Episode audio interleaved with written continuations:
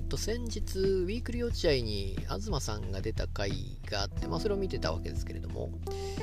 で、まあまあ、ブログにも書いたんですが、でまあ、その中でですね、人間はコンピューターなのかみたいな、まあ、話があって、で、まあ、2人ともですね、えー、まあ、当然コンピューターですよというような話をしてたわけなんですが、で、まあ、これを聞いていてですね、思い出したのが、えー、まあ、人間はあの、まあ、アルゴリズムというか、まあ、確かですね、多分スピリチュアルズですかね、本、あまあ、この前喋りましたけれども、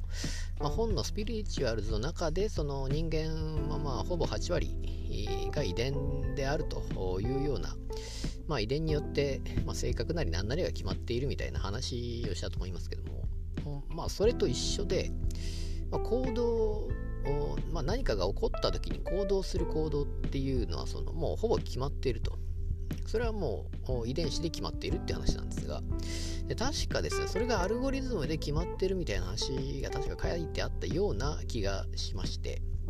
でそうなってくるともうほぼコンピューターになるのかなっていうのをちょっとまあそこで思って、でそれとまリンクするのが、まあ、東さんが言っていた、ま、コンピューターですよという話を言っていたと。いうことで、多分その辺がつながるのかなと思ってですね。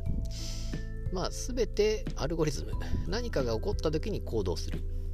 で、さらにつながるのが、まあ、予定説ですかね、カルバン。えー、っと、プロテスタントか。プロテスタント派が、まあ、いろいろあるのかちょっとわかんないですけども、全然宗教詳しくないんであれですが、まあ、カルバンの予定説ですよね。もう生まれた時からもう決まっているというので、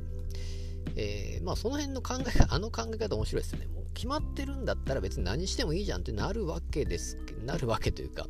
なりそうなんですが、そうはならないっていうのがカルバン派で、えー、まあ実際にはいいことをしようっていうことになるわけですけども、えー、まあその予定説にちょっと近いのかなと。全てはアルゴリズムで人間の行動が決まっていると。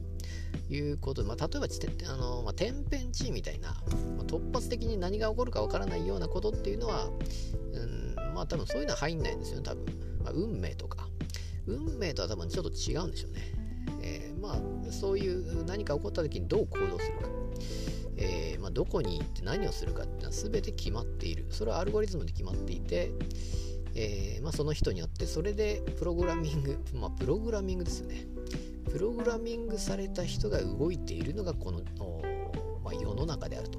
いうようなことだと思うんですけども、まあ、それのことを落合さん、東さんが言っていたのかどうかがちょっとわからないんですけども、もう当たり前のようにあの2人は言っていたので、その辺が多分スピリチュアルズの話なのか、予定説なのかちょっとわからないですけども、ちょっとまあその辺を今後、まあ、見ていきたいなと思っております。